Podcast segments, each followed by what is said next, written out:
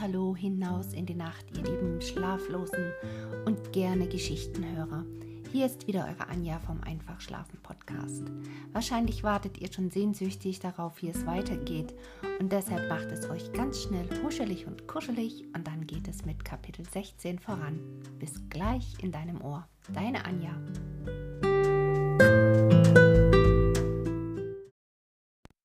Sechzehntes Kapitel des anderen Morgens war der Hauptmann verschwunden und ein dankbar gefülltes Blatt an die Freunde von ihm zurückgeblieben. Er und Charlotte hatten abends vorher schon halben und einsilbigen Abschied genommen.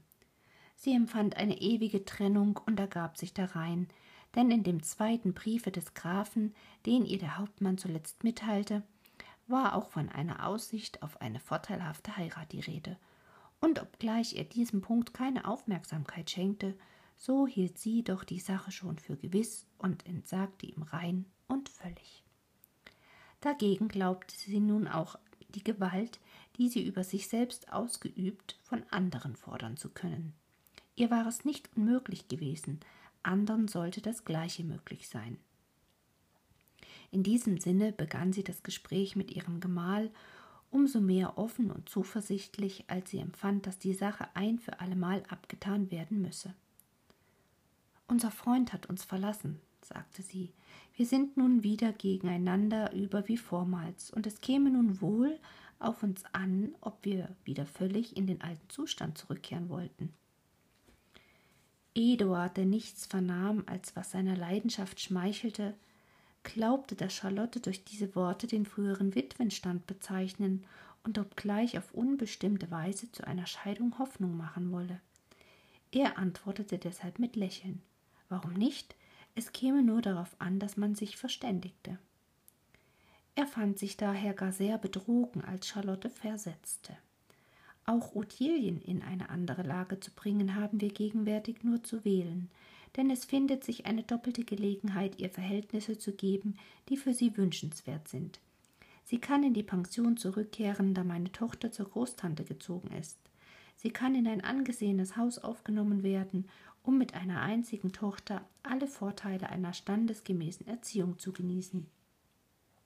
Indessen, versetzte Eduard ziemlich gefasst, hat Ottilie sich in unserer freundlichen Gesellschaft so verwöhnt, dass ihr eine andere wohl schwerlich willkommen sein möchte. Wir haben uns alle verwöhnt, sagte Charlotte, und du nicht zum letzten.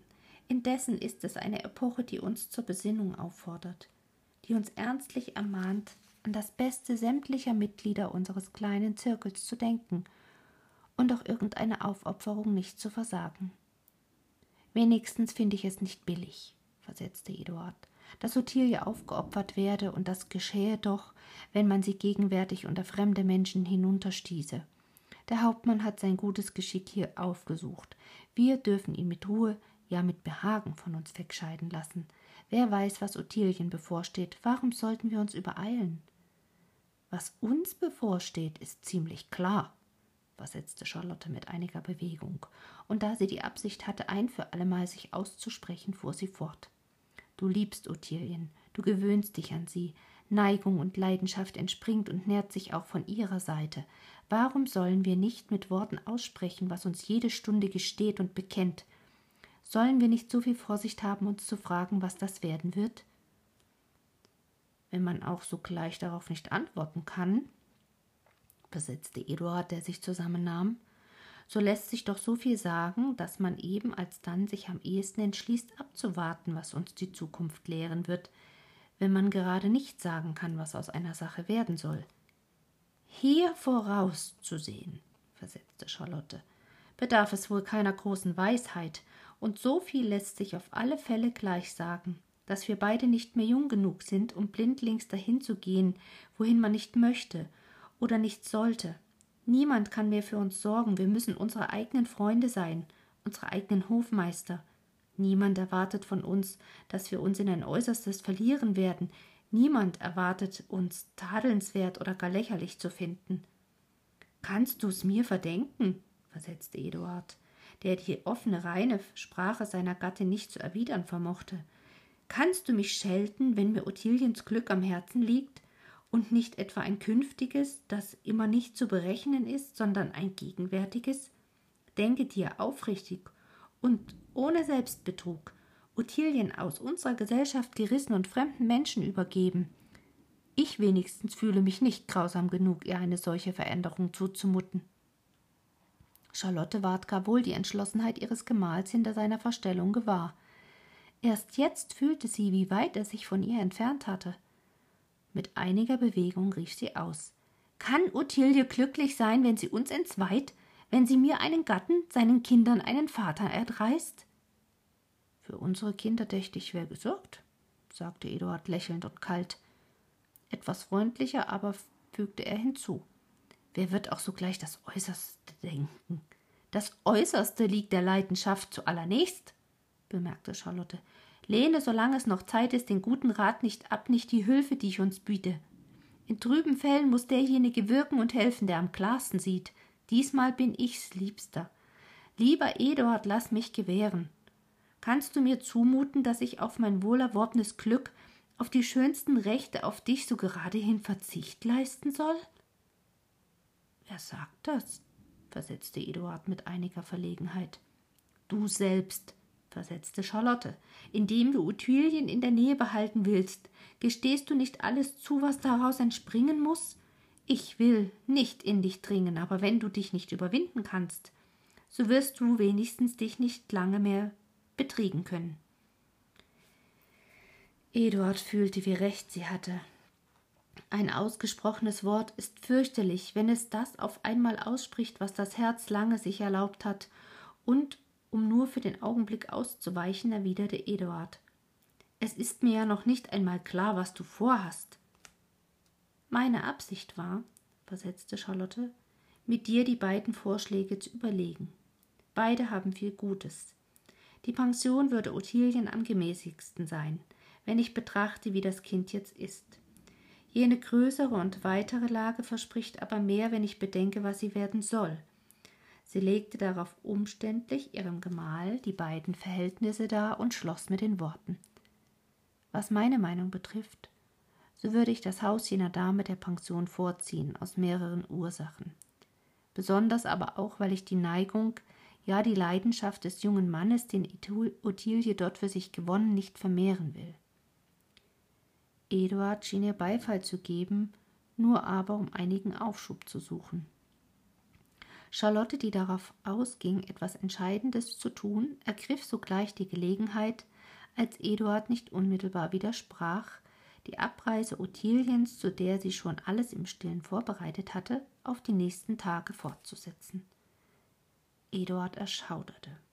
Er hielt sich für verraten und das Liebevolle an der Sprache seiner Frau für ausgedacht, künstlich und planmäßig, um ihn auf ewig von seinem Glücke zu trennen.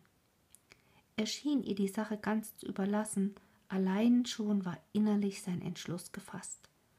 Um nur zu Atem zu kommen, um das bevorstehende unabsehliche Unheil der Entfernung Ottiliens abzuwenden, entschied er sich, sein Haus zu verlassen, und zwar nicht ganz ohne Vorbewusst Charlottes, die er jedoch durch die Einleitung zu täuschen verstand, dass er bei Ottiliens Abreise nicht gegenwärtig sein, ja sie von diesem Augenblick an nicht mehr sehen wolle.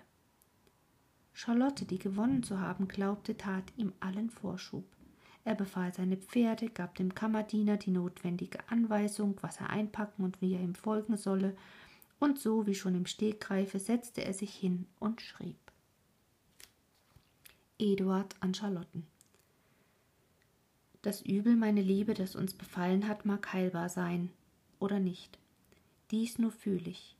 Wenn ich im Augenblicke nicht verzweifeln soll, so muss ich Aufschub finden für mich, für uns alle. Indem ich mich aufopfere, kann ich fordern. Ich verlasse mein Haus und kehre nur unter günstigeren, ruhigeren Aussichten zurück. Du sollst indessen besitzen, aber mit Ottilien. Bei dir will ich sie wissen, nicht unter fremden Menschen. Sorge für sie, behandle sie wie sonst, wie bisher, ja nur immer liebevoller freundlicher und zarter. Ich verspreche, kein heimliches Verhältnis zu Ottilien zu suchen. Lass mich lieber eine Zeit lang ganz unwissend, wie er lebt. Ich will mir das Beste denken. Denkt auch so von mir. Nur was ich dich bitte, auf das innigste, auf das lebhafteste. Mache keinen Versuch, Ottilien sonst irgendwo unterzugeben, in neue Verhältnisse zu bringen, außer dem Bezirk deines Schlosses, deines Parks, fremden Menschen anvertraut. Gehört sie mir, und ich werde mich ihrer bemächtigen.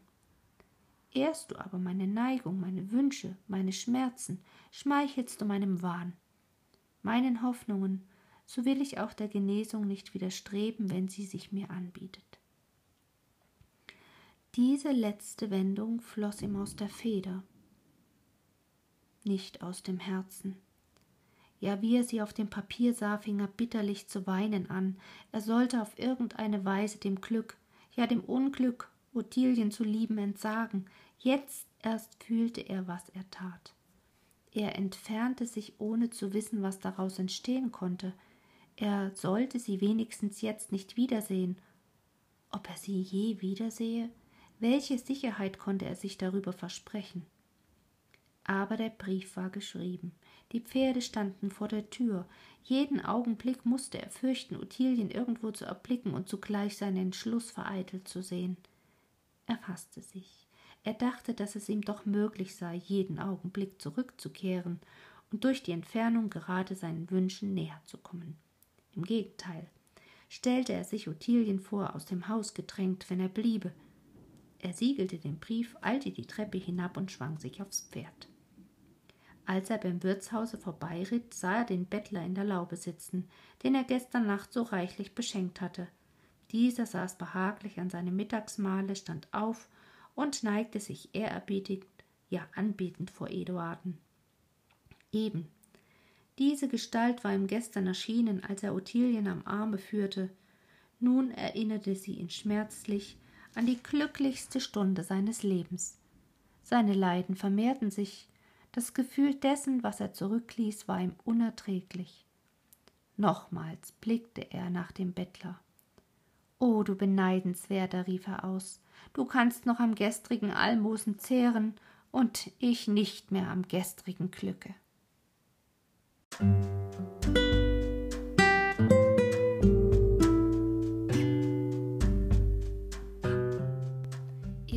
Nachtschwärmer und gute Nachtgeschichtenhörer, damit endet die heutige Folge. Wenn dir gefällt, was du hörst, dann abonniere den Podcast, verpasse keine Folge mehr. Ich freue mich, wenn du eine Bewertung bei iTunes dalässt und dir wie immer Geschichten wünscht oder Anregungen gerne per E-Mail an mich übersendest, nutze dazu die E-Mail-Adresse einfachschlafen.gmx.de. Ich freue mich drauf. Und wenn du den Podcast mit einem Kaffee unterstützen möchtest, findest du in den Shownotes einen Link, wie du das tun kannst. Für heute wünsche ich dir eine gute Nacht und freue mich, wenn du beim nächsten Mal wieder mit reinhörst. Deine Anja.